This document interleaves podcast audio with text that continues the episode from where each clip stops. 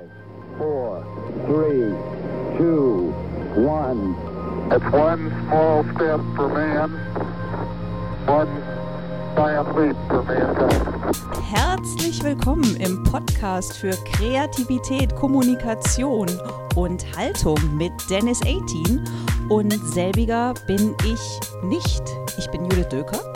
Und wir haben heute mal die Rollen getauscht. Ich host jetzt mal den Dennis 18 Podcast und möchte ganz herzlich meinen Gast begrüßen, Dennis 18. Hallo. Ja, ja herz, her, herzlich willkommen in deinem, nee, in meinem, also wir, schön, dass wir beisammen sind, Judith. Es wird ja, mal wieder Zeit. Will, herzlich willkommen in deinem Podcast. Wie fühlt sich das denn so an als Gast? Das ist geil. Ich muss mich auf nichts vorbereiten. Ich muss hier einfach mich, das tue ich auch sonst nicht. Aber ich sitze hier schön gemütlich und ähm, schaue auf den Bildschirm und, und freue mich, dass du da bist und mache einfach das, was du mir sagst, habe ich mir vorgenommen. Super, toll. und zwar habe ich mir überlegt, äh, ich würde gerne heute mit dir über Kreativität sprechen. Bietet sich ich an, dieser Podcast hat was damit zu tun. ja, ne? Und schau mal, ähm, ich falle auch direkt mal mit der Tür ins Haus. Ich habe nämlich so ein Buch. Dieses Buch ist mir ins Haus geflattert. Und weißt du, was ich ja ganz toll finde? Ähm, also 50 Ideen für neue Ideen. Und äh, ich mag ja auch diesen Untertitel total gerne für alle, die kreativ werden wollen im Job, im Alltag und für eine bessere Zukunft. Und das finde ich super. Also ich denke mal, eine bessere Zukunft, äh, äh, wie wir die kreativ, ja, also ich meine, wir brauchen ja Kreativität, um wirklich eine bessere Welt zu gestalten, einer besseren Welt Leben einzuatmen, einzu, einzuatmen, ja. Ähm, Dennis, erstmal, wie bist du auf dieses Buch gekommen? Was war der Anlass, ein Buch über Kreativität zu schreiben? Ähm, das, das ist ein Lebensthema. Ich ähm, habe schon so viele Sachen gemacht und ähm, irgendwann immer überlegt, was ist eigentlich die verbindende Linie? Und ich habe Musik gemacht, ich habe gemalt, ich habe fotografiert, ich habe früher bei Theaterstücken ähm, Beleuchtung gemacht und immer irgendwas. Und äh, was ist eigentlich das, was du tust? Bist du nur eigentlich Fotograf? Bist du nur Autor? Was bist du eigentlich?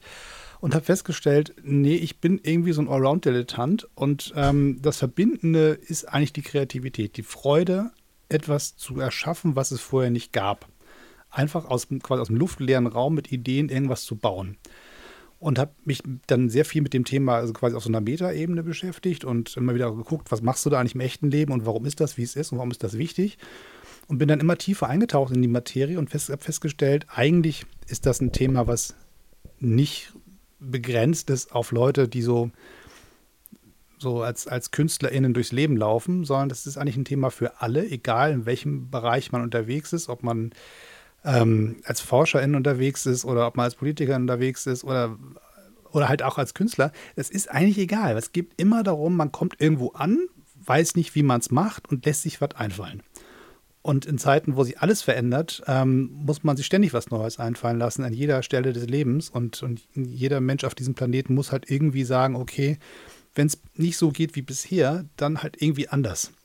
Und das war so ein Gedanke, der sich bei mir festgesetzt hat. Und da habe ich gesagt, okay, da würde ich gerne ein Buch drüber schreiben. Ähm, der Verlag hat gesagt, naja, wir hätten da so Bock auf so einen Ratgeber, so mit so ganz vielen Tipps drin, wo man so ganz pragmatisch aufschlagen kann, nachgucken kann, überlegen, Mensch, ich habe da so ein Problem, wie könnte ich das kreativ lösen? So können wir nicht sowas machen. Da habe ich gesagt, ja, können wir gerne machen. Ich kann mir auch gut vorstellen, dass das Menschen kaufen. Aber was ich gerne machen möchte, ist eigentlich sozusagen so eine gesellschaftspolitische Betrachtung, warum Kreativität wichtig ist und wie man damit umgeht und was das mit Menschen macht, wenn sie kreativ sind.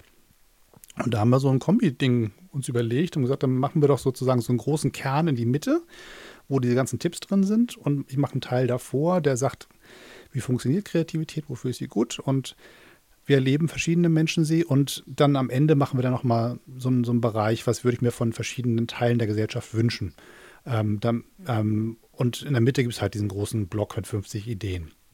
So, und so ist das so ein bisschen so, so ein, Sandwich-Produkt geworden. Ähm, ich glaube tatsächlich, dass ähm, diese Nachblätterei nach Tipps total nett und hilfreich ist. Mir gefällt der erste Teil aber tatsächlich besser, weil ich dann ein bisschen mehr in die Menschen reingucken kann und nicht nur Anleitungsonkel bin. Ja. Ähm, du schreibst in dem Buch ja auch, jeder Mensch ist von Hause aus oder von Natur aus kreativ. Also dieser Überzeugung bin ich auch. Und dennoch gibt es ja immer wieder Menschen, die so von sich selbst behaupten, oh, ich bin überhaupt nicht kreativ. Ähm, was sagst du den Leuten? Ähm, erstmal versuche ich sie ähm, nicht zu verschrecken, indem ich ihnen versuche zu erläutern, dass sie es dann doch sind. Äh, die einen sagen das so ganz verschämt, weil sie eigentlich ganz gerne kreativ wären, aber das Gefühl haben, sie können ja nicht malen. Ne, so. Ähm, ich kann, nee, kann nicht so, so, so, so basteln und sowas kann ich alles nicht, bin nicht so kreativ. Dann kann man erstmal erklären, na gut, Kreativität ist breiter, das ist nicht nur künstlerische Tätigkeit, da ist auch ganz viel anderes dabei. Ähm, und dann kann man so versuchen, sie so ranzuführen und sich er so Erkennungs-, äh, so Momente zu schaffen, wo man sagt, ja, nee, da war ich tatsächlich kreativ. Also so dieses, hast du schon mal was gemacht, was du vorher noch nie gemacht hast? Ja, natürlich. Kannst du Probleme lösen? Ja, natürlich. Fällt dir was ein, wenn du vor einer, vor einer Mauer stehst und sagst, wie komme ich daran vorbei? Ja, natürlich. Und wenn du das ein paar Mal mit diesen Leuten gemacht hast, dann stell dich fest, naja, ich löse ständig Probleme und ich nenne das vielleicht Innovationsfähigkeit oder Problemlösungskompetenz. Und dann stellen sie fest, naja, der, der, der benutzt das Wort Kreativität, aber der meint das, was ich sonst auch meine und mache. Das ist mal so ganz, ganz gut. Und dann gibt es die Leute, die das Gefühl haben, Kreativität ist sowas kindlich verspieltes, unseriöses, sowas für Spinner. Ich bin ja so erwachsen und so vernünftig und so seriös und pragmatisch und der Kant ist mein Freund. Ne, so. Das sind Leute, die benutzen quasi so eine, ja, sagen wir mal so, ich weiß, ohne die, ohne die zu beschimpfen, aber so, so, eine, so eine intellektuelle Arroganz, die sie dann vermeintlich besser macht als diese komischen kreativen Spinner. Ich kann auch so mit Zahlen und so. Und wenn man mit denen Dingen ans Gespräch kommt und die dafür wirbt, dass sie verstehen, was das eigentlich bedeutet, Probleme zu lösen in jeglicher Art im Leben und dafür Werkzeuge zu bedienen, die man lernen kann und Hürden zu überwinden, die man erkennt und analysieren kann, dann stellen die fest, das ist ja nichts anderes, was, was ich mit meinen Excel-Tabellen mache, nur dass ich es anders benenne und das nicht ganz so bunt aussieht vielleicht. Und dann kann man da so ein bisschen die Welten annähern. Und ähm, ich hoffe einfach schlicht, dass, dass Schulen und ähnliche einfach diesen Menschen in der Breite vermitteln, dass Kreativität allen gehört und nicht irgendwann aufhört, sobald man quasi sich nicht mehr traut, ein Bild an der Tafel zu malen weil die Pubertät dann sagt, das ist uncool. Ja, absolut. Ähm, also vor allen Dingen hier nochmal, ich will nochmal auf die bessere Zukunft zu sprechen kommen. Also ähm, ich bin auch der festen Überzeugung, dass wir wirklich in allen Bereichen Kreativität benötigen, dass in allen Bereichen auch bereits Kreativität am Werke ist, ja. Nur ich habe das Gefühl, dass wir da noch ein paar gute Schippen draufpacken können. Also zum Beispiel in der Politik, in der Wirtschaft, eigentlich in allen wichtigen Bereichen, was Klimaschutz äh, anbelangt, aber natürlich auch jeder Mensch für sich ganz persönlich. Also zum Beispiel ähm, hat mir Kreativität immer unglaublich geholfen, aus persönlichen Krisen gut rauszukommen. Ähm, wie sieht das bei dir aus? Du beschreibst ja auch in dem Buch, dass die Corona-Zeit dich sehr mitgenommen hat und äh, dass du da verschiedene Projekte, ähm, also dich mit verschiedenen Projekten sozusagen so den, den Kopf so ein bisschen aus der Schlinge gezogen hast und ja. ähm, ja, dass dich das einfach emotional äh, besser aufgestellt hat. Erzähl doch mal, was das für Projekte waren und wie das überhaupt bei dir funktioniert. Also wenn du zum Beispiel ja wirklich in einer schwierigen Situation bist, wie wendest du Kreativität an? Wie kommt sie zu dir? Äh, wie läuft das ab? Äh, zwölf Fragen gleichzeitig. Ich versuche ja. das mal. Ich fange mal irgendwo an. Nicht so sortiert, sondern irgendwo. Ähm, das eine ist, ich glaube, es gibt ein ganz spannendes Zusammenspiel zwischen Kreativität und Psyche. Das eine ist, dass wenn, wenn wir uns darauf geeinigt haben, dass jeder irgendwie kreativ ist, jeder Mensch kreativ ist und dann manchmal die Performance nicht stimmt, dann kann es sein, dass auf der Strecke zwischen der eigentlichen Fähigkeit und der Umsetzungskompetenz irgendwas im Weg ist. Also ich nenne das ähm, Unterschied zwischen Kompetenz und Performance. Das ist ein bisschen geklaut von, äh, von, von Sprachwissenschaftlern, die quasi das sozusagen Muttersprachler können die Sprache perfekt und trotzdem geht mal was schief. Trotzdem ist mal eine merkwürdige Formulierung, die einfach grammatikalisch nicht klappt. So, das heißt aber nicht, dass sie es nicht können, sondern dass sie irgendwas auf der Strecke zwischen der Fähigkeit und der Umsetzung, was schiefgelaufen ist, zum Beispiel Müdigkeit, zum Beispiel Unsicherheit, zum Beispiel Stress, zum Beispiel Angst. Ähm, und so ähnliches gibt es in der, in der ähm, Kreativität auch, dass ich kann eigentlich gewisse Dinge, aber irgendwie gelingt es mir nicht. Und nur weil es mir nicht gelingt, heißt das nicht, dass ich es nicht kann, sondern es gibt irgendwas verstört. Und das kann ganz häufig in der Psyche was sein. Nur bin ich kein Therapeut und kein Psychologe, aber ich kann mir vorstellen, es gibt gewisse Dinge, die einen hemmen. Also ganz der Klassiker ist, der Chef sagt die ganze Zeit, du hast keine Ahnung, also denk, glaubst du es irgendwann selber und kommst auch nicht mehr auf neue Ideen, obwohl du eigentlich in der Lage wärst, sie zu, sie zu entwickeln. Und das heißt, du müsstest irgendwie an dem, am Selbstbewusstsein arbeiten oder den Chef einordnen können, was er damit meint, wenn er sowas sagt. Oder was heißt das eigentlich in meiner Beziehung zu ihm oder zu ihr. Ähm, das sind so Momente, wo man sagt, okay, da kann die Psyche als, als Störfaktor dazwischen stehen und da muss man daran arbeiten. Das andere kann aber auch sein, dass ähm, ich die Kreativität als Werkzeug benutze, um meiner Psyche quasi Futter zu geben und sie, sie auszutarieren ähm, dass das sowas, so, so, so, ein meditativer Prozess sein kann und sagt, ich vertiefe mich in ein Projekt und komme da raus und stelle fest, ich habe was Tolles geschaffen und bin beseelt davon und bin glücklich einfach. Ähm, oder es kann einfach sein, dass es mir einfach hilft, gewisse Dinge einen Namen zu geben, eine Form zu geben, eine Farbe zu geben, um sie besser mit ihnen umgehen zu können. Also ein Projekt, was ich in der Corona-Zeit hatte, ähm, das war, weiß gar nicht mehr ganz genau, wann auf dieser komischen langen, zeitlosen Strecke, die wir da irgendwie hinter uns gebracht haben. Irgendwann gab es mal so eine von den vielen ähm, äh, Lockdowns und dann ging es darum, dass man abends nicht mehr spazieren gehen darf. So in, in, der Zeit, 22 Uhr, muss man zu Hause bleiben, es sei denn halt ein Hund. Irgendwie, ich, da war, so, so zwei Monatsfenster. Und in dem Moment brach bei mir so der Moment, wo ich sagte, jetzt kann ich nicht mehr. Also ich mache jetzt hier alles mit. Ich bin für alle Sicherheitsmaßnahmen zu haben und auch gern noch für ein paar mehr einfach nie einer von denen und lass mich mal raus in die Freiheit. So gesagt, diese Sicherheitsmaßnahmen geben mir Freiheit, weil ich nämlich gesund bleiben darf dadurch. Aber das abendliche alleine spazieren gehen mir wegzunehmen, da habe ich sozusagen kurz dran gezweifelt, ob da noch kluge Menschen am Werk sind. Und da brach bei mir so ein, so ein Damm, wo ich sagte, jetzt habe ich echt die Schnauze vor, jetzt, jetzt geht nichts mehr. Jetzt bricht für mich wirklich auch so die, der Krisenmodus emotional aus.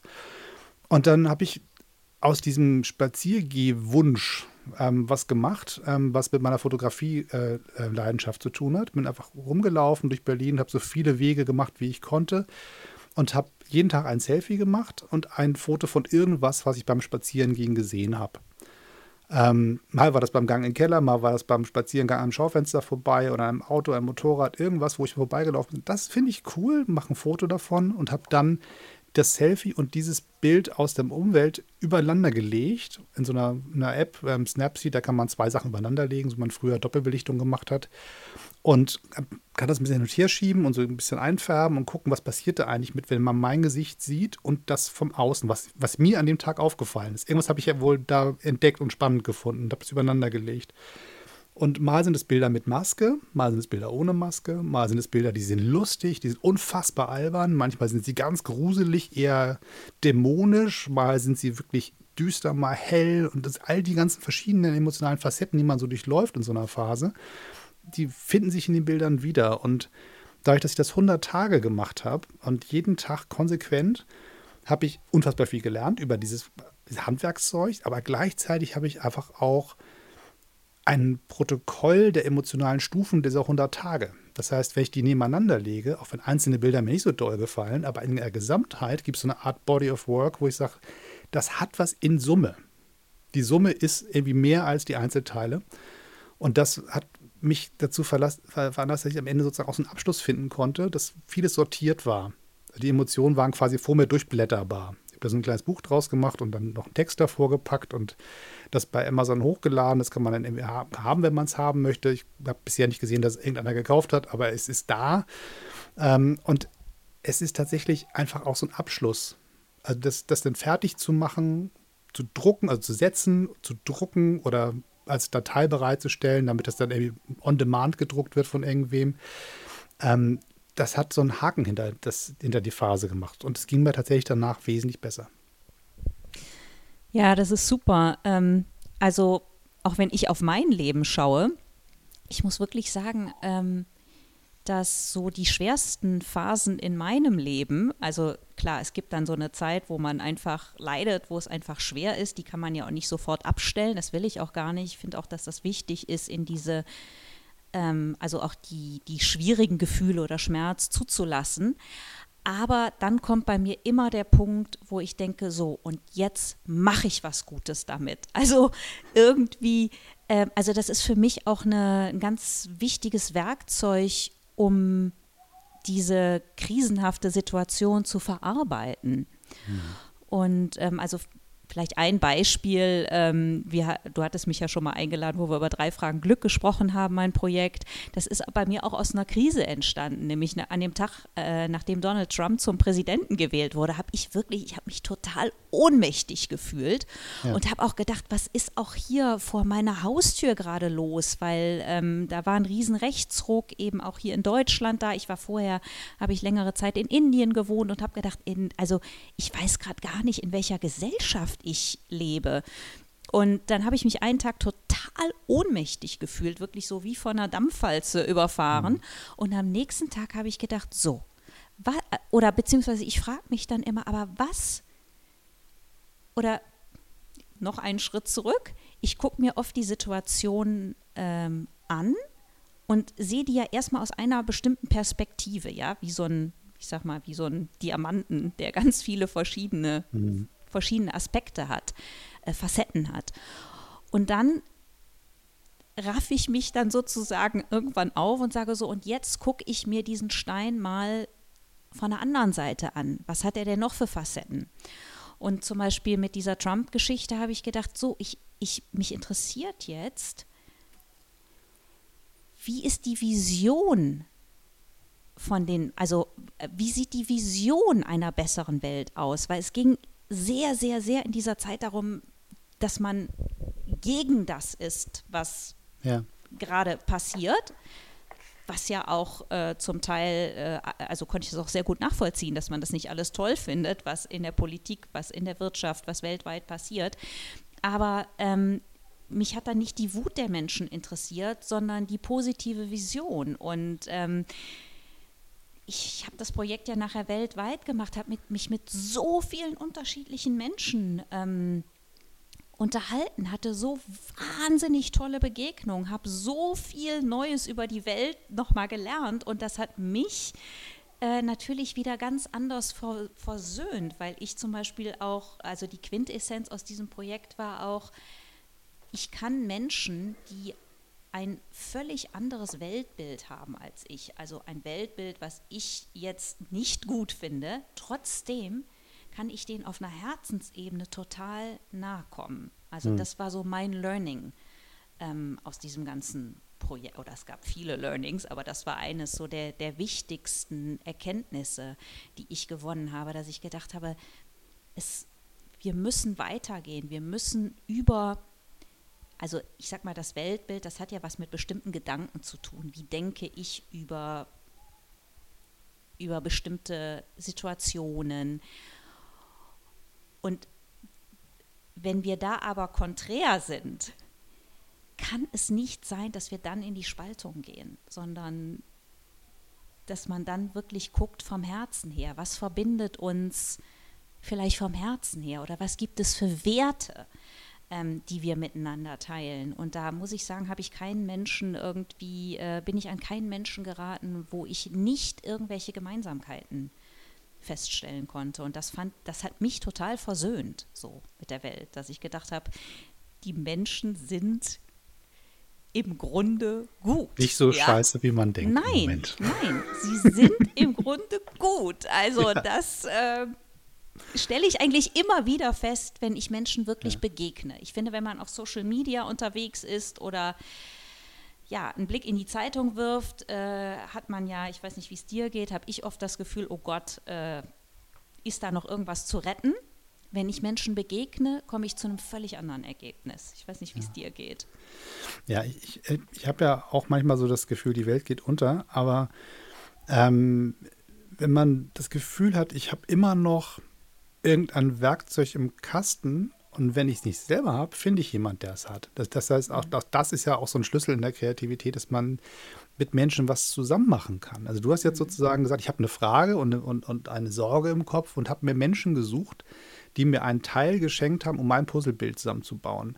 Das heißt, du hast fotografiert und mit Leuten interviewt und die haben in ihrer Art und Weise, sich auszudrücken, auch einen, einen kreativen Akt mit dir geteilt. Sie haben ja sich ihre Gedanken genommen, die, die zusammengesetzt und in einer Art und Weise dir präsentiert, damit du es verstehen kannst. Und in dieser Zusammenarbeit, das, das Gespräch, das Fotografieren, das, das Aufnehmen, das sich in die Augen schauen und gemeinsam verstehen wollen, des Aushandelns, da passiert ja in Ko Kollaboration ein, etwas Neues. Das Projekt wäre ja nicht entstanden oder fertig geworden oder der hat die Form angenommen, hättest du es alleine betrieben. So, du hattest ja quasi den Wunsch, Kooperationspartner dafür zu finden oder PartnerInnen. Und das finde ich das Spannende. Selbst wenn ich selber meinen Werkzeugkasten leer habe, habe ich immer noch einen Schuss. Ich kann sagen, ich suche mir jemanden. Mhm. Und gehe dann mit denen gemeinsam auf, auf, das, auf die Suche nach einer Lösung. Und auch das ist Teil ähm, von, von Kreativität. Ich habe versucht, dieser wunderbaren Kraft ein, ein Logo zu geben. Ich habe mir gesagt, ich steige in dieses Buch ein, das Ding braucht ja irgendwie ein Logo, weil alle tollen Sachen auf der Welt haben ein cooles Logo und soll das die Kreativität auch haben und habe überlegt, wie könnte das aussehen und habe dann mich so, durch, also durchgehangelt nach dem Motto, wenn der Grafiker nichts weiß, malt er einen Kreis ne? und so und habe überlegt, wo, was ist, was macht es aus? Und habe ich gesagt, die verschiedenen Facetten, was sind das, was, was macht es aus? Und dann kam ich bis bei vier raus. Ja, vier, super, du bist ein kreativer Typ, machst mal, äh, machst mal ein Kleeblatt von, haha, vier, Kleeblatt, super Schritt. Ist nicht die innovativste Idee, muss man sagen, aber es sortiert es schön. Und einer dieser vier Kleeblattteile ist tatsächlich die Gemeinsamkeit weil das eine Verbindung entsteht durch das kreative Tun. Und so wie du es beschreibst, kann das quasi am Ende einen auch rausziehen aus, aus, aus Sackgassen, indem man einfach sagt, na, dann halt dann halt zusammen. Für, genau, für, für, die, die das jetzt als Audioerlebnis hier ähm, ja, konsumieren, genau. Judith hält gerade mein Buch mit dem Logo ins Bild. Genau, du bist der Podcast-Profi. Also für YouTube war es super. genau, für die HörerInnen äh, die genau kein Bild sehen. Äh, gut. Aber gut dass, gut, dass wir dich dabei haben. Audiokommentar, sagen Sie immer bei der Zeit. Das, habe ich gelernt von anderen Leuten, das ist nicht von mir. Oh, ja. Aber das ist wichtig. Genau, aber beschreib das Kleeblatt doch nochmal ganz genau. Ähm. Genau, also es, es, hat im Prinzip in der Mitte steht Fett äh, Kreativität. Das Ding hat die Form eines Kleeblatts und entsprechend hat es die gleiche äh, optische Darstellung wie eine irische Butter. Ne? Also von daher sieht man, wie innovativ die Idee war mit dem Kleeblatt. Aber die vier Komponenten, das eine ist Innovation und Fortschritt. Das heißt, es muss irgendwie was für die Zukunft, für ein besseres Morgen sein, was dabei rauskommt. Ähm, das, es werden Hürden überwunden, also Dinge, die mir im Weg stehen. Deswegen fange ich ja an, mir Sachen einfallen zu lassen, weil ich halt nicht auf geradem Weg im Autopilot dahin komme, wo ich hin möchte. Ähm, die Stärkung der individuellen Kräfte, also was wir eben besprochen haben, ich stehe äh, quasi, ich stehe im Dunkeln und muss da wieder rauskommen und muss mir selber eine Lampe bauen ähm, und meine eigene Seele wieder einpendeln oder gucken, dass ich wieder ähm, meine alte Schaffenskraft mir zurück erarbeite über so einen Weg.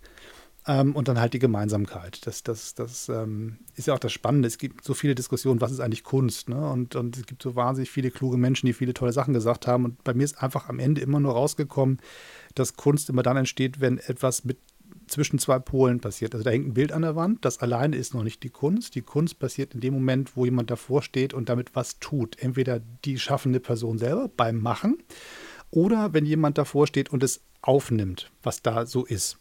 Und ähm, in diese, diese, Gedankenprozesse, die passieren, die, die, die Gefühlslage, die passiert, die auch Verwirrung, die passiert, was immer da passiert, diese Interaktion mit dem künstlerischen Werk, das ist, glaube ich, das, wo für mich die Kunst wohnt. Nicht in der Leinwand selber, sondern in der Interaktion mit anderen. Und das ist, glaube ich, auch das Spannende, weil dann KünstlerInnen auch ganz häufig Dinge tun können, die andere nicht hinkriegen, die sich sehr wünschen, nämlich Türen aufmachen ähm, Kontakte herstellen, äh, neugierig auf andere zuzugehen und Fragen zu stellen und sich zu trauen, zu sagen, ich weiß nicht, wie das ist, lass mal rauskriegen. So, das ist eine Attitüde, die viele andere sich nicht trauen. Ähm, und es gibt einen guten Grund, glaube ich, warum ich versucht habe, in dem Buch dafür zu werben, dass sich das viel mehr trauen. Weil ich glaube, wenn ForscherInnen oder PolitikerInnen auf Leute zugehen und neugierig sind und auch mal sagen, ja, ich weiß auch noch nicht, aber wir finden dann einen Weg. Ähm, das ist auch Mut. Ne? Das, das darf, also wenn man überlegt, da stellt sich jetzt irgendwie ein Bundeskanzler hin und sagt, da passiert gerade eine Zeitenwende und wie das ausgeht, wissen wir nicht. Aber ich sage euch, gemeinsam schaffen wir das. Da müssen wir jetzt folgende Dinge für tun, aber das ist auch erst mal der Anfang. Wir wissen auch noch nicht, wie es weitergeht. Und wo man es am deutlichsten sieht, finde ich, ist, ist bei Robert Habeck, der es noch stärker verbalisieren kann. Das ist auch, glaube ich, seiner Rhetorik und seiner Persönlichkeitsstruktur ähm, zu verdanken, dass er sowas herleitet vor Publikum. Das überfordert viele, glaube ich, auch. Ich glaube, das ist auch so ein, so ein, so ein Politik-Feinschmecker-Kreis, der das toll findet. Andere sind da, glaube ich, eher ein bisschen verschüchtert, weil die sagen, oh Gott, ich kann dem nicht folgen. Oder wenn der schon nicht weiß, woher soll ich dann das wissen, wie es geht? Für Leute wie mich, die mit viel, viel Freude Politik und in der Tiefe sich angucken und auch die Menschen entdecken wollen, ist das ganz erfrischend. Ähm, und da, da, sieht man so ein bisschen, wie auch ähm, kreative Prozesse sichtbar gemacht werden können, auch in der Politik. Und da muss man sich halt trauen. Ne? Also wie, Sie wissen das nicht, Herr Kanzler, wie kann denn das sein? Sie sind doch der Kanzler. Ne? So. Und dann zu sagen, ja, nee, noch weiß ich es nicht, aber ich kann Ihnen versprechen, ich arbeite mich da rein und wir schaffen das zusammen und noch müssen wir da, sind wir in der Analysephase. Und dann kommt die Kreativphase. Das ist mhm. dann so. Also was mir auch schon häufig, ähm, was ich beobachtet habe, ist, dass äh, wenn ich jetzt nur mal in Schwarz und Weiß äh, spreche, dass es die Menschen gibt, die wahnsinnig, also nicht nur ergebnisorientiert sind, sondern eigentlich das Ergebnis immer sofort schon wissen möchten. Ja, also ja. sich erst auf einen Weg, also erst bereit sind, sich auf einen Weg zu machen, wenn das Ergebnis quasi oder das Ziel schon feststeht oder vermeintlich feststeht. Ne? Und dann gibt es natürlich die Menschen, ähm, die sagen, nee, ich habe jetzt irgendwie einen Impuls und dem folge ich. ich. Ich vertraue auch auf meine Kreativität, weil Kreativität bedeutet für mich wirklich Neuland. Und wenn ich wirklich Neuland betreten möchte, dann kann ich das Ziel noch gar nicht kennen. Also zumindest nicht so fest definiert. Wie siehst du das? Also ich glaube, wenn man die Fähigkeit hat, sich selbst die Kreativität wirklich zuzutrauen, also ein gesundes kreatives Selbstbewusstsein zu haben, dann kann so manch anderes schiefgehen.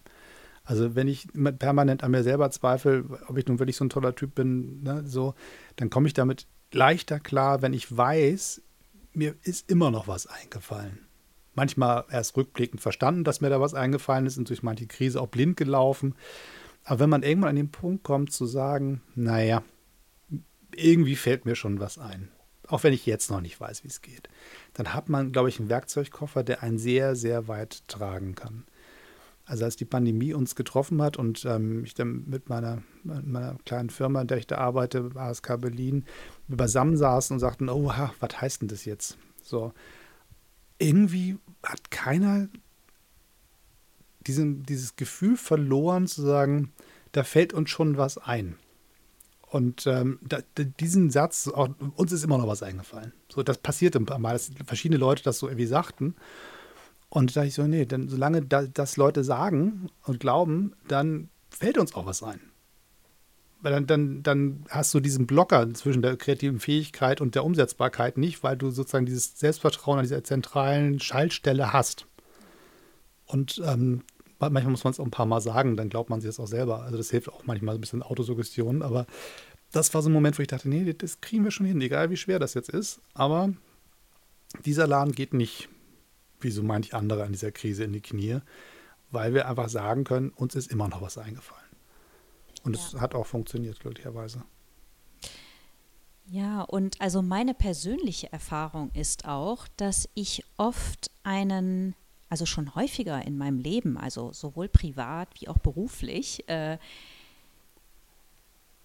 ganz, also ganz bestimmte Impulse empfangen habe, also kreative Impulse und wusste, ich muss einfach diesen Impulsen folgen. Ich wusste wirklich nicht, wo das Ziel ist, aber ich fand hm. es auch immer, oder ich finde das wahnsinnig spannend, diesen Impulsen zu vertrauen und Schritt für Schritt zu gehen und Neuland zu entdecken. Und äh, ich meine, ich bin immer irgendwo angekommen und das, das waren Sachen, die hätte ich mir gar nicht ausdenken können. Ja? Also solche Ziele hätte ich mir gar nicht setzen können, weil es sich eben um Neuland gehandelt hat. Und ähm, das sind für mich persönlich immer die spannendsten kreativen Prozesse gewesen. Ähm, ich meine, klar, je nachdem, also wenn man jetzt irgendwie, es kommt ja immer ein bisschen auf das Feld an, in dem man gerade arbeitet, ja. Ähm, aber ähm, also meine persönliche Erfahrung ist wirklich, dass es oft,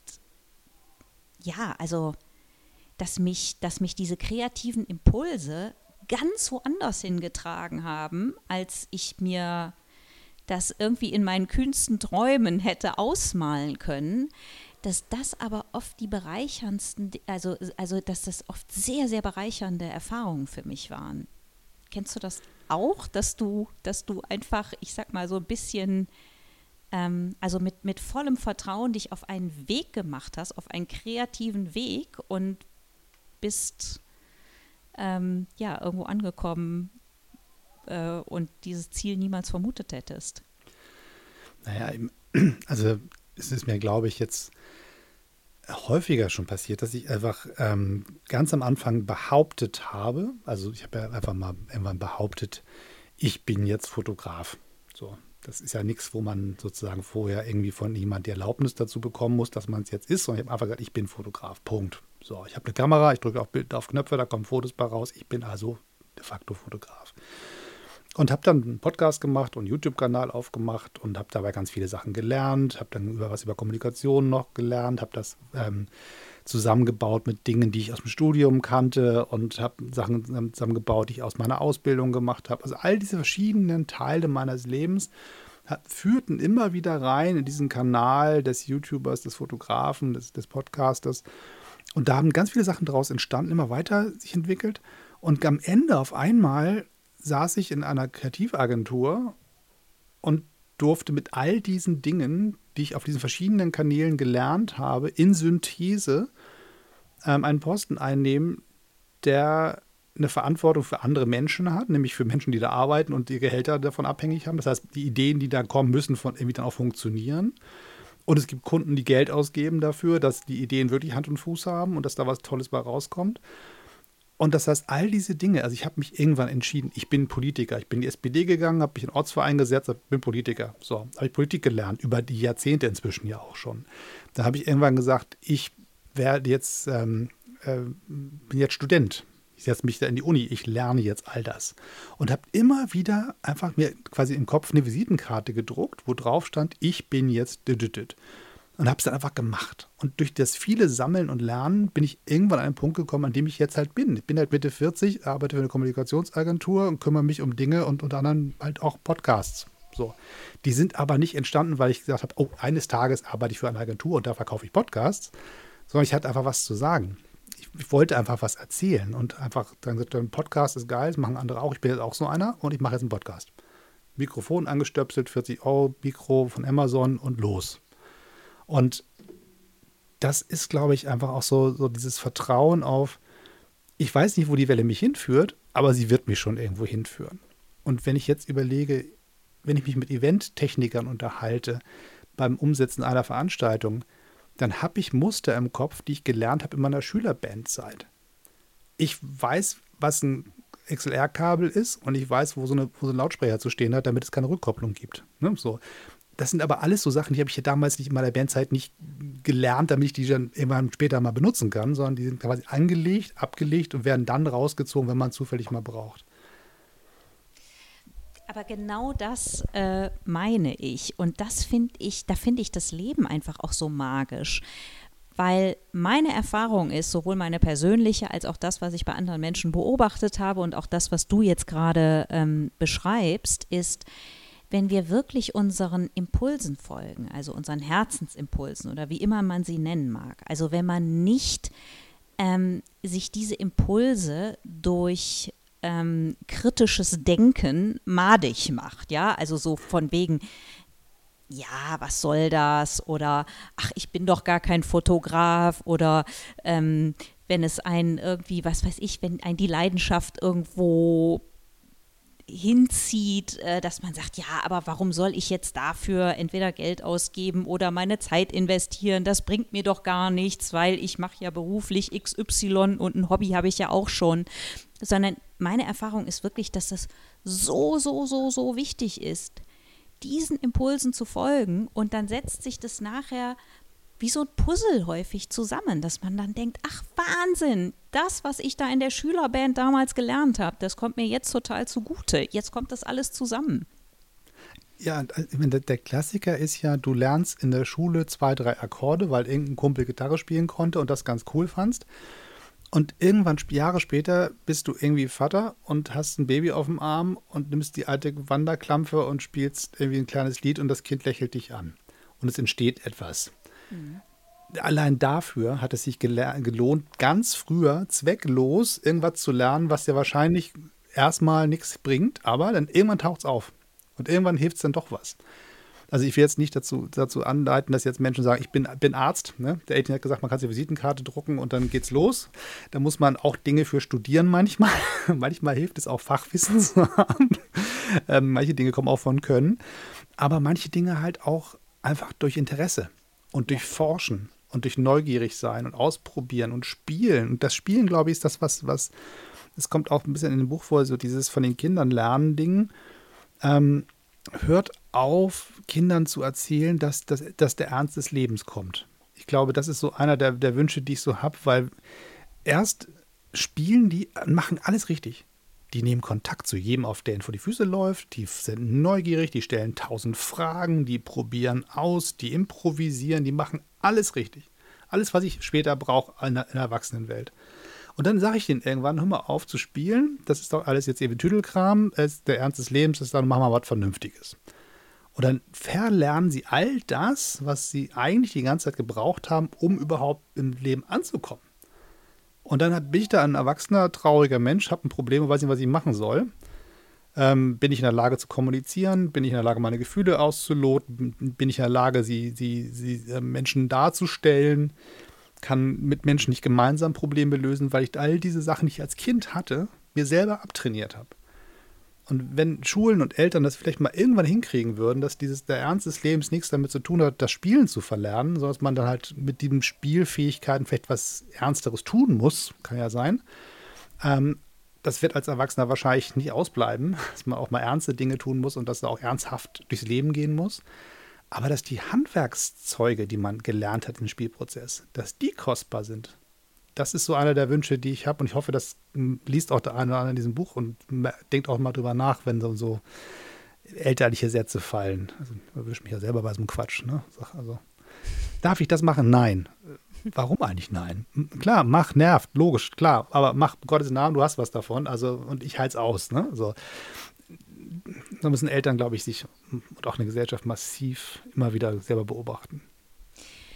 Ja, ähm, super. Ähm, ein Kapitel, und das, darüber habe ich mich total gefreut, das handelt ja vom Scheitern. Sag doch erstmal dazu was. Ich habe da auch noch eine spannende Geschichte zu. Ähm, also, weil ich finde das in dem kreativen Prozess, ich finde das so, so, so wichtig. Oder ich glaube überhaupt, dass es fürs Leben so wichtig ist und dass es so toll auch wäre, wenn wir in der Schule was darüber lernen würden. Ja, wie man auf eine gute, konstruktive Weise scheitert. Ja, ja ich meine, Scheitern ist immer Verlieren im, bei uns gleichgesetzt. Und das ist eigentlich verkehrt. Ähm, ähm, also wenn hier mein, mein Sohnemann durch den Garten rennt und nicht so schnell läuft wie die anderen Kinder hier auf dem Hof und, und dann der Letzte in der Reihe ist, dann ist der verzweifelt, weil der halt verloren hat. Ähm, aber wenn man lernt, dass man daraus lernt, okay, alles klar, wenn die jetzt da längs gelaufen sind und nicht da längs oder man mit den Schuhen besser laufen kann als mit denen oder wenn man da so Lauftechniken lernen kann oder irgendwas, dann hat das Scheitern ja einen Mehrwert, weil man dann was Neues probiert. So.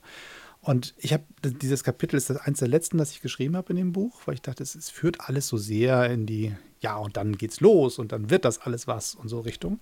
Und dann habe ich, hab ich, mich erinnert an meine Professorin Bettina Friedel ähm, aus der Universität Hamburg, die damals, als wir unser Examen machten, eine Rede hielt im, in, im schönen Kuppelsaal. Ich war im ganzen Studium nicht in diesem schicken Kuppelsaal der Hamburger Uni, weil ich immer in diesen komischen Betonbunkern mit Asbestdecke arbeiten musste während meines Studiums und nie in diesen schönen Prachtbau durfte.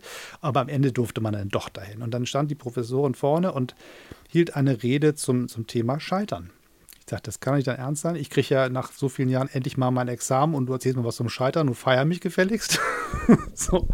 Aber das, was sie erzählt hat, ähm, das ist irgendwie trotzdem hängen geblieben. Weil ich meine, jetzt, jetzt ist, ähm, wann habe ich das mein Examen gemacht? 20, boah, 4, so gefühlt. Und jetzt ist 2022 und trotzdem weiß ich noch, was ihr Thema war. Also irgendwas ist hängen geblieben. Und so oft wenn man erwachsen wird, scheitert man ständig, rennt gegen Wände, holt sich Narben und ist am Ende nicht mehr ganz so unbeschädigt, wie man mal war, als man losgelaufen ist. Das ist einfach auch Teil des Erwachsenenlebens, glaube ich. Und wenn man so ein Vertrauen sich irgendwie bewahren kann, dass selbst wenn Sachen schief gehen, dass da was drin ist, mit dem ich was anfangen kann. Selbst wenn, wenn, keine Ahnung, die ganz großen Katastrophen passieren, eine Ehe geht in die Brüche, jemand wird sehr krank, ähm, jemand geht pleite, ähm, so und oder irgendwas in der Richtung, wenn man es irgendwie hinkriegt, was draus zu machen ähm, und dann sich selber sozusagen zurückarbeitet auf einen Weg durch dieses, diesen Scheitern als Impuls für ein, für ein als, als Arbeitsauftrag, na, dann lass dir halt was einfallen, ne, wenn man das so sieht. Also ein Podcast-Kollege und sehr guter Freund von mir, der, der Kai ähm, Flockenhaus, der ist ähm, Podcaster und hat aus seiner Krankheit Morbus Crohn einen Podcast gemacht. Mhm. Und aus diesem kleinen ich bin so krank, was soll ich bloß machen? Ich, kein Arzt erklärt mir was. Na gut, da muss ich mich selber klug machen. Jetzt weiß ich ganz viel. Jetzt bringe ich das anderen Leuten bei. Als einfachste ist günstig über einen Podcast den Menschen einfach kostenlos zu erklären, was ich schon weiß, damit die auch was davon haben. Und jetzt auch Coachings macht in der Richtung und so. Und inzwischen bei ASK arbeitet und Podcast gegen Geld schneidet. Das heißt also, der macht quasi als Medientechniker bei uns ganz viele Sachen, die er sich selber über diesen Weg erarbeitet hat. Und denke ich auch so, ja, guck mal, da, da, bist, da gibt dein Körper auf ähm, mit Darmriss und kurz vor, vor, vor Ende und alles, was alles Drama. Und am Ende steht er wieder da und der Schlüssel dazu war eine kreative Idee. Dann arbeite ich mich halt aus diesem körperlichen Scheitern raus, weil wenn das der Körper nicht will, da habe ich ja noch den Geist. Da muss der halt jetzt ran oder meine Kreativität. Und so kann man immer gucken, irgendwas hilft mir immer noch weiter, auch wenn ich da vor dieser blöden Wand stehe und denke, das wird jetzt nichts mehr. Und solche Momente, die dann wahrzunehmen, und finde ich, die soll man dann auch feiern und, und, und sich mit den Leuten freuen, dass sie es geschafft haben. Und ich finde es jeden Tag toll, wenn ich da Kai bei mir in, in meinem Morgenmeeting sehe und auf, auf den Bildschirm gucke und diesen strahlenden Menschen mit so viel positiver Lebensenergie sehe und denke, der Kai ist so in die Wand gelaufen und der sitzt da und hat, hat die beste Laune von allen, weil der den Schlüssel gefunden hat. Der hat rausgekriegt, was er tun muss. Im Scheitern quasi, im körperlichen Scheitern. Da kann ich nichts dafür am Ende. Ja, ähm, also vor allen Dingen, was meine eigene Erfahrung ist, ist, ähm, wenn ich das Gefühl hatte, gescheitert zu sein, das ist natürlich im ersten Moment oft, ja, also sehr, sehr unangenehm. Aber ich muss ganz ehrlich sagen, dass ich durch das Scheitern oft so viel mehr gelernt habe, als ähm, in den Situationen, die irgendwie so ähm, wunderbar durchgelaufen sind. Hast du ein Beispiel? Ähm, oh, es gibt so viele Beispiele. Äh, ich, also, oder beziehungsweise ich ähm, erzähle mal ein Beispiel, das ist schon ewig her. Ähm, ich habe ja zuerst nach der Schule Jura studiert und dann unmittelbar vorm Examen habe ich mir eben eine Visitenkarte erstellt mit Schauspielerin.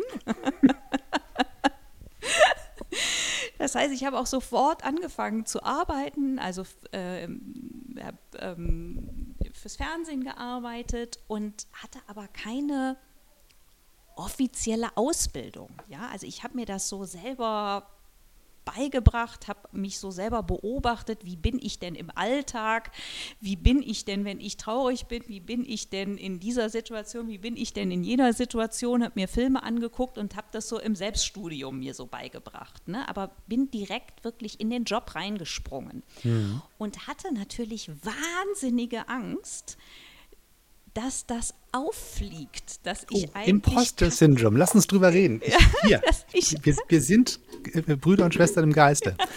Also erzähl das, mal weiter. Genau, Jetzt hast also du mich. ich hatte unheimliche Angst, dass das auffliegt, dass ja. ich eigentlich keine Ahnung habe. Ja, also ich hatte da so ganz komische Gedanken auch teilweise, dass der Regisseur oder die Regisseurin irgendwas sagt. Alle wissen Bescheid und ich habe keine Ahnung, was das bedeutet, ja. ähm, ich meine, es ist nie passiert, so eine Situation, aber was mir sehr wohl passiert ist, und das fand ich auch so spannend, wie das Leben gespielt hat. Wenn es wirklich drauf ankam, also ich sag mal bei diesen Fernsehengagements, hat das irgendwie ziemlich gut funktioniert. Dann habe ich aber auch schon mal so Kurzfilme gedreht, ja. Und da habe ich dann, also das, ich kann mich an einen Dreh erinnern, da wusste ich wirklich nicht mehr, wo oben und unten ist. Ähm, weil ich da richtig gemerkt habe, dass ich keinen Werkzeugkoffer habe, dass ich mhm. über den nicht verfüge. Also ja. ich wusste nachher wirklich nicht mehr, wie ich meinen eigenen Namen aussprechen soll. So war ich durch die Mangel gedreht. Mhm. Und das hat meine Angst natürlich enorm verstärkt äh, vor diesem Scheitern. Und dann habe ich ein Stipendium bekommen für einen Schauspielkurs in Los Angeles, einen vierwöchigen Schauspielkurs. Und da hatte ich also mehrere fantastische Lehrer, aber bei einem Lehrer ging es darum, dass er gesagt hat, ihr müsst Fehler machen. Ihr müsst euch trauen, Fehler zu machen. Wir sind hier in einem geschützten Raum und wenn ihr euch nicht traut, Fehler zu machen, werdet ihr, werdet ihr aus eurer Komfortzone nicht rauskommen. Und das bedeutet kreativer Selbstmord. Ja? Und das war für mich wirklich wie so eine Offenbarung. Also, mhm. dass wir da wirklich über die Stränge schlagen durften, dass wir einfach ausprobieren durften. Und natürlich haben wir alle daneben gehauen, immer mal wieder. Und was so toll war, dass das erlaubt war, dass man wirklich aus vollem Halse lacht. Ja, das, hat, ja. das hatte nichts von Auslachen, sondern das hatte etwas also es hat so einen Spaß gemacht. Und auf einmal, also das erste Mal in meinem Leben, habe ich mich dann so frei in diesem Job gefühlt und habe gedacht, genau, und wenn du da voll nebenhaust, dann, dann haben wir alle irgendwie, haben wir alle was davon, weil wir richtig gut gelacht haben. Und da habe ich eigentlich, ich meine, es ist ja schon äh, 100 Jahre her, aber ähm, da habe ich überhaupt begriffen, was Kreativität bedeutet, nämlich wirklich das Sprengen der Komfortzone. Und ja. das fand ich so, so, so, so spannend. Und da habe ich wirklich begriffen, wie, dass das, also du, dass du gar keinen kreativen Beruf machen kannst, wenn du dich nicht traust, Fehler zu machen. Du musst ja jetzt, also ist natürlich äh, nicht so toll, wenn du sie jetzt wirklich auf der großen Bühne machst. Also da sollte man natürlich schon so vorbereitet hingehen wie eben möglich. Aber dass man sich Räume schafft, wo man wirklich Fehler machen darf und auch Fehler machen sollte und sich ausprobiert und aber ich sag mal selbst auf der großen Bühne, ähm, ich glaube, wer die Bereitschaft nicht mitbringt zu scheitern, der wird natürlich in einem sehr viel engeren Radius immer stecken bleiben. Ja, und nicht die eigenen ähm, Chancen voll nutzen können. Und ich glaube, dann gibt es auch so ganz viele Menschen, die dann sehr traurig am Ende ihres Lebens da sind und sagen, ach, hätte ich mal mich mehr getraut. Ja. Ich wollte doch eigentlich immer noch mal XY machen. was du so beschreibst, also das ist so ein bisschen ähm, so Handwerkszeug ist ja das eine. Also wenn ich ein guter Handwerker bin, dann kann ich einen Ikea-Schrank bauen, konzipieren. Der wird schöne Wände haben, der wird ordentlich aussehen, wird eine gute Traglastberechnung haben, das wird alles schon gut. Das Ding ist ordentlich. Aber mit nur ordentlich und gut kriegst du ja noch nicht die Welt verändert. Mhm. Und ähm, das kann ja, also ich habe mich hier in meinem kleinen Büro eingerichtet und es sind ganz viele Sachen in Schränken versteckt, wo dann so eine Platte von, von, von, von den Beatles drin ist oder von Springsteen oder eine Kassette von Maffei oder was auch immer alles hier in den Schränken so verschwunden ist. Und das sind alles so Momente, wo ich denke, da hat sich einer getraut, einfach mal das zu tun, was wahrscheinlich ein Drahtseilakt ist. Mhm. Also Sergeant Pepper aufzunehmen, ist, glaube ich, kurz vorm kreativen Selbstmord, äh, weil das richtig schief gehen hätte können. Weil es hätte ja sein können, dass das die Technik nicht hier gibt oder dass er die eigenen Fähigkeiten nicht hier geben oder dass keiner versteht, was man da treibt. Aber durch das sich trauen und dann so eine, so eine, so eine, so eine, sich so seinen Mut selber zu erspielen, sind sie dann immer noch einen Meter weiter und noch einen Meter weiter. Und dann entstehen dann die wirklich großen Dinge. Ähm, und diese, also ich, ich habe so ein Bild im Kopf von deinem Schauspiellehrer. Ich, ich kenne ihn nicht und werde auch niemals in die Situation kommen, dass ich den kennenlerne. Aber ich finde es toll, dieses befreiende Moment zu fördern. Und ich, es gibt so viele Bereiche, wo es schlicht und einfach lebensgefährlich ist, so meint man. Wenn ich hier mal meinen mein, meinen sicheren Hafen verlasse, dann gehe ich ja das Risiko ein, dass andere mich für inkompetent halten, weil ja was schiefgelaufen ist, oder dass ich verhauen werde vom Chef oder das Team mich auslacht oder der Kunde mich beschimpft, was mir dann einfällt, so einen Quatsch zu machen. Ähm, aber es, es gibt ja auch Möglichkeiten, damit umzugehen. Also der, der ähm, Starfotograf Chase Jarvis, ähm, der hat gibt immer diesen Tipp, wenn du einen Auftrag bekommst, dann kriegst du ja so ein Briefing. Irgend so eine kluge Agentur hat dann was aufgeschrieben, wie so ein Foto auszusehen hat. Und da haben die ganz lange drüber gesessen mit zehn Leuten und der Kunde hat es abgestimmt und abgenickt und freigegeben und irgendwie so. Und dann kriegst du dieses Papier und dann liest du das und dann machst du das. So. Dann kannst du ja auch aufhören. Dann ist das Foto ja im Kasten so, wie es bestellt war. Dann bist du aber auf dem Niveau eines um das ohne dem Kollegen zu nahe zu treten, eines richtig gut gemachten Popliedes von Dieter Bohlen. Das hat alles, was es braucht, um ein gutes Poplied zu sein. Aber es wird wahrscheinlich niemand wirklich im Herzen treffen oder wirklich irgendwas Besonderes auslösen bei Menschen. Dafür braucht es die Leute, die, nachdem sie fertig sind mit dem Abliefern des Bestellten, sich die Mühe geben zu sagen, na gut, ich habe noch eine halbe Stunde, lass mich noch mal probieren. Vielleicht fällt mir noch was ein, was du gar nicht drüber nachgedacht hast. Vielleicht ist das noch, das kriegst du geschenkt. Das kostet übrigens nicht extra. Aber ich will einen Versuch noch mal wagen, irgendwie das Sonnenlicht, was sich jetzt verändert hat, nochmal anders zu nutzen. Vielleicht kann ich nochmal ein Bild machen, was du nicht bestellt hast. Und entweder schmeißt es weg, weil es nicht haben willst, weil die Idee Quatsch war. Aber gib mir die Chance, nachdem ich das erfüllt habe, das handwerklich richtig gemacht habe, einmal nochmal Magie zu machen. Und das muss man sich trauen. Und, und das, das ist auch eine, das kann man berechnen. Es gibt 1 plus 1 sind 2. Das ist gutes Handwerk. Ich baue alle Teile zusammen und dann steht das Ding da und dann ist das auch gut. Und alle werden sagen, ja, so macht man das. Und dann hören die meisten auch auf. Aber die Leute, die irgendwie so ein bisschen mehr noch wollen, die sagen, naja, vielleicht kriege ich aus 1 und 1 ja auch 3 raus. Und machen da noch ein bisschen Sternstaub, ein bisschen, keine Ahnung, was immer es ist am Ende. Ob das nochmal irgendwie ein Stückchen Seele ist, was man da investiert oder irgendwie eine besondere Art von Kreativität. Und das sind dann die besonderen Momente, die dann auch tatsächlich 100 Jahre später ähm, kann man noch eine Platte von den Beatles hören und wird immer noch sagen, boah, was denn das? Ja, und ich glaube eben, dass auch gerade eben in, in sämtlichen Künsten, ja, also in der, in, ja, in sämtlichen, ähm, äh, also ob es jetzt in der Musik ist, in der Schriftstellerei, in der Malerei, ähm, ich glaube, was dort einfach ja, oder wie du das ja auch eben beschrieben hast, ne? was jetzt ein, ein, ein Dieter Bohlen-Song, der handwerklich bestimmt sehr gut gemacht ist, ja, ähm, eben von einem Beatles-Song unterscheidet, ist ja,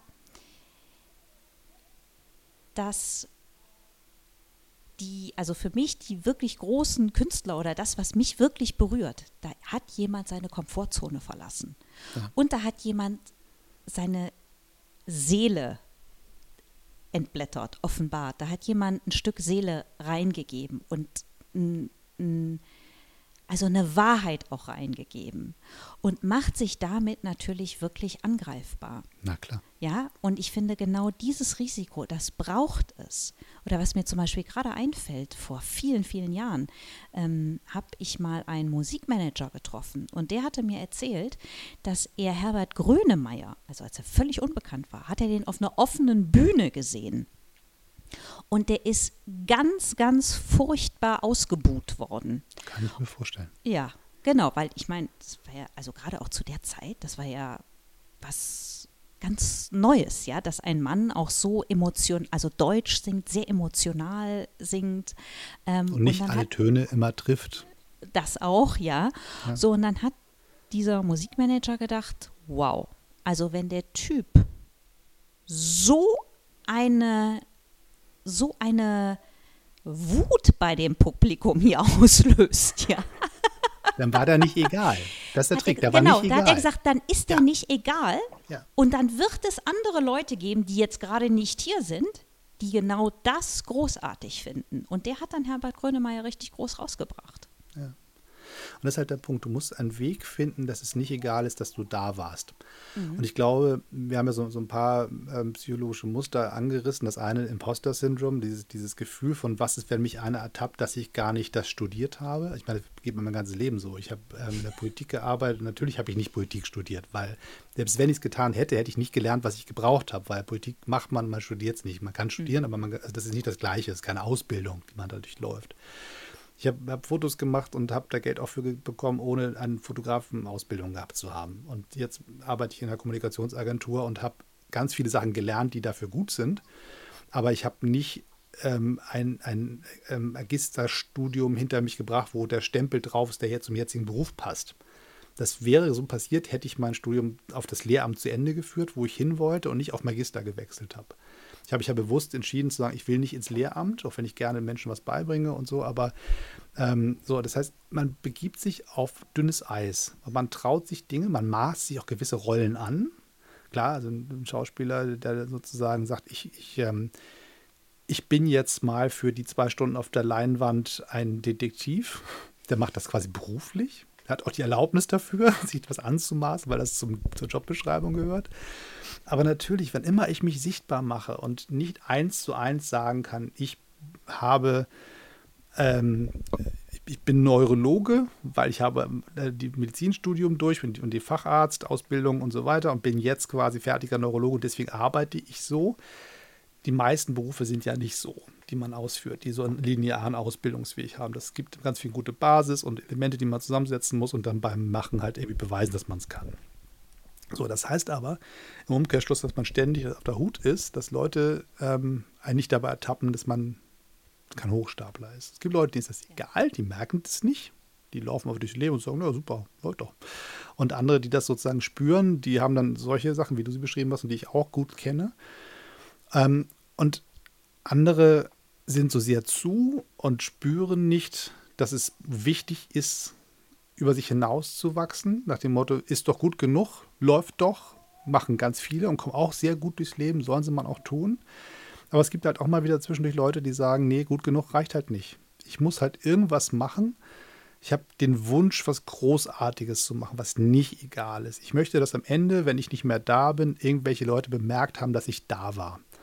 Und ich glaube, das ist so ein bisschen so ein Schlüssel auch zu, zu dem, was mich meiner Kreativität so reizt, weil ich kann halt beweisen, dass ich da war das ist halt spannend. Wenn ich dann irgendwann nicht mehr auf diesem Planeten rumlaufe und irgendwas anderes mache, dann keine Ahnung, was dann kommt, ähm, dann werden Leute sagen können, die mich nicht vergessen haben oder die mich dann sozusagen zufällig entdecken, weil da gibt es so ein Echo von dir in der Welt. Da ist was da geblieben. Das ist zum einen natürlich in erster Linie die Familie, die dann sagt, wir haben den aufgesogen, der ist irgendwie noch bei uns im Herzen. Aber auch physische Sachen. Da gibt es einen Stapel Songs aus der Schülerbandzeit, schlecht aufgenommen, wahrscheinlich nicht zu Ende komponiert und irgendwie nicht wirklich schön gesungen, aber sie sind da. Und sie gab es ohne mich nicht. Und da gibt es Bücher und da gibt es Videos und da gibt es Fotos und die alle, alle kein nichts davon gab es ohne mich. Und ich glaube, das ist auch was Besonderes, was, was man sich selber auch ähm, beweisen kann, dass man existiert, wenn man einfach Sachen schaffen kann. So, und das sind so, so ein bisschen so die Sachen, wo ich denke, dass ähm, es gibt einen Grund, dass, dass der Mensch Kreativität mit auf den Lebensweg bekommen hat, um sich selber sowas auch, sich selber zu vergewissern, dass es ihn gibt.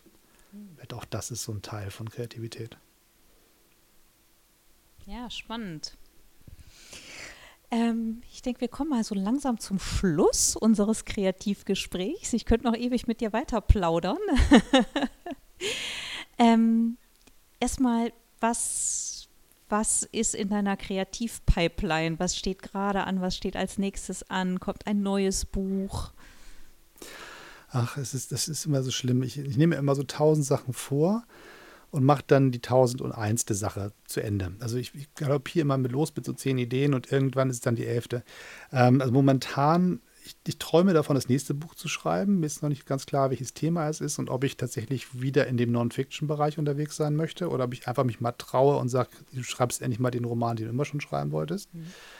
Ähm, ich habe so eine Phase gehabt, da habe ich mit großem Enthusiasmus einen äh, Fotokopierer als Kameras benutzt und quasi die, die, die technischen Grenzen, die so ein Gerät hat, zu sprengen und damit quasi bildnerische Künste zu betreiben. Das ist total lustig, wenn du im Copyshop bist und dann anfängst, auf so ein, mit so einem Gerät da zu hantieren und da wilde Sachen mitzumachen. Also, was macht der Typ? Macht er die kaputt oder was ist da los? Ähm, das ist ein sehr spannender Prozess. Der ist gerade ein bisschen veräppt. Mal gucken, was da noch kommt. Ich habe jetzt zum ersten Mal seit 14 Jahren wieder Songs geschrieben. Ich habe gedacht, ich kann das nicht mehr. Ich wusste nicht mehr, wie das geht. Ich habe das jahrelang mit großer Freude getan und ähm, es ging nicht mehr, war komplett auf Null. Ich wusste, keine Ahnung, konnte keine zwei Zeilen zusammenbringen, die irgendwie was mit Musik zu tun haben. Und auf einmal sitze ich in der Regionalbahn und fahre lustig zur Arbeit und eine Idee nach der anderen spült raus und ich tippe wie ein Beserkter jeden Tag in mein Telefon rein. Da sind jetzt 14 Songs drauf. Die liegen da jetzt so, also die Texte dafür. Und jetzt muss ich mir überlegen, was mache ich damit? Ähm, und wer weiß, wo es mich hinführt. Wird es wirklich Musik? Sind es am Ende nur die Texte? Basiert da ein Buch mit? Basiert da irgendwie vielleicht nämlich die, die Dinge als grafische Elemente und, und werden, da werden Bilder draus aus den Texten? Ich weiß es nicht. Das ist so ein bisschen das, wo ich momentan ähm, unterwegs bin. Was immer daraus wird, weiß ich nicht, aber der Podcast lebt wieder. Endlich podcaste ich wieder. Es hat mir ein bisschen gefehlt im Leben und jetzt habe ich mich entschieden, jetzt geht es wieder los. Und dank dir ähm, macht es auch doppelt Spaß. Ja, für mich ist das ja ganz neu in der Rolle de, der, des Hostes zu sein. Ich weiß gar nicht, wie die weibliche Form. Gibt es eine weibliche Form oder? In all meinen Büchern steht ja vorne ein großer Absatz drin zum Thema gendergerechte Sprache und der endet immer mit dem Aufgeben bei englischen Begriffen. Nach dem Motto, ja, ne? das ist gut, weil da muss ich nicht, weil dann muss ich mir auch nichts anfallen lassen, das gilt jetzt für alle. Der Engländer gendert irgendwie anders, ich weiß nicht mit den, mit den Berufsbezeichnungen. Und ähm, deswegen Host, Podcaster, YouTuber, super. Es ist einfach Englisch und dann kannst du sagen, es ist wie es ist. Gilt super. für uns alle. Sternchen denken wir überall mit. Dennis hat mir eine große Freude gemacht. Äh, ich, ja, ich, ich ähm, wünsche der Welt, äh, dass sie noch ganz viel, viele kreative Ideen von dir ähm, ja, empfangen, genießen äh, darf, ganz viel Inspiration bekommt und ähm, ja, freue mich immer wieder von dir, von dir zu hören, mit dir zu sprechen und ähm, ja, freue mich auf unsere nächste Begegnung. Judith, herzlichen Dank, dass du den Podcast übernommen hast. Von mir aus darfst du ihn behalten. Ich komme nur immer wieder vorbei, dann musst du damit leben, weil es jetzt irgendwie, dann, dann machen wir das halt einfach so, dass du sofort immer du fragst und nicht da rumsitzt und versuchst, was Sinnvolles zu sagen. Und falls nicht, dann drehen wir es aber wieder um, dann lade ich dich halt wieder ein als, äh, als Gast. Können wir mal schauen. Also, ähm.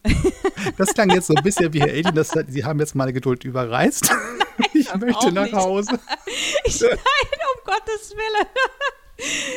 So die, die Fremdübernahme eines, eines Podcasts. Ich meine, ich möchte jetzt auch Podcasterin werden, deshalb war das für mich jetzt irgendwie mal ganz, ganz schön, mal in die andere Rolle zu schlüpfen. Ich merke, dass sie noch für mich sehr ungewohnt ist und ich da äh, noch ein bisschen Übungsbedarf ähm, habe.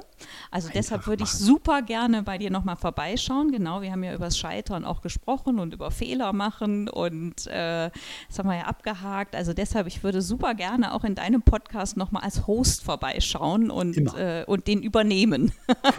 Lad dich selber ein, falls du es nicht tust, tu Mache ich. super.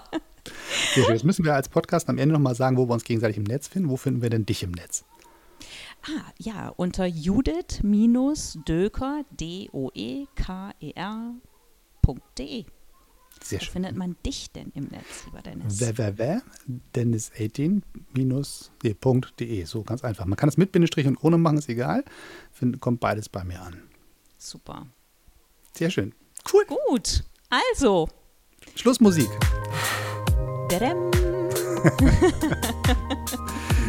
Tschüss. Ciao.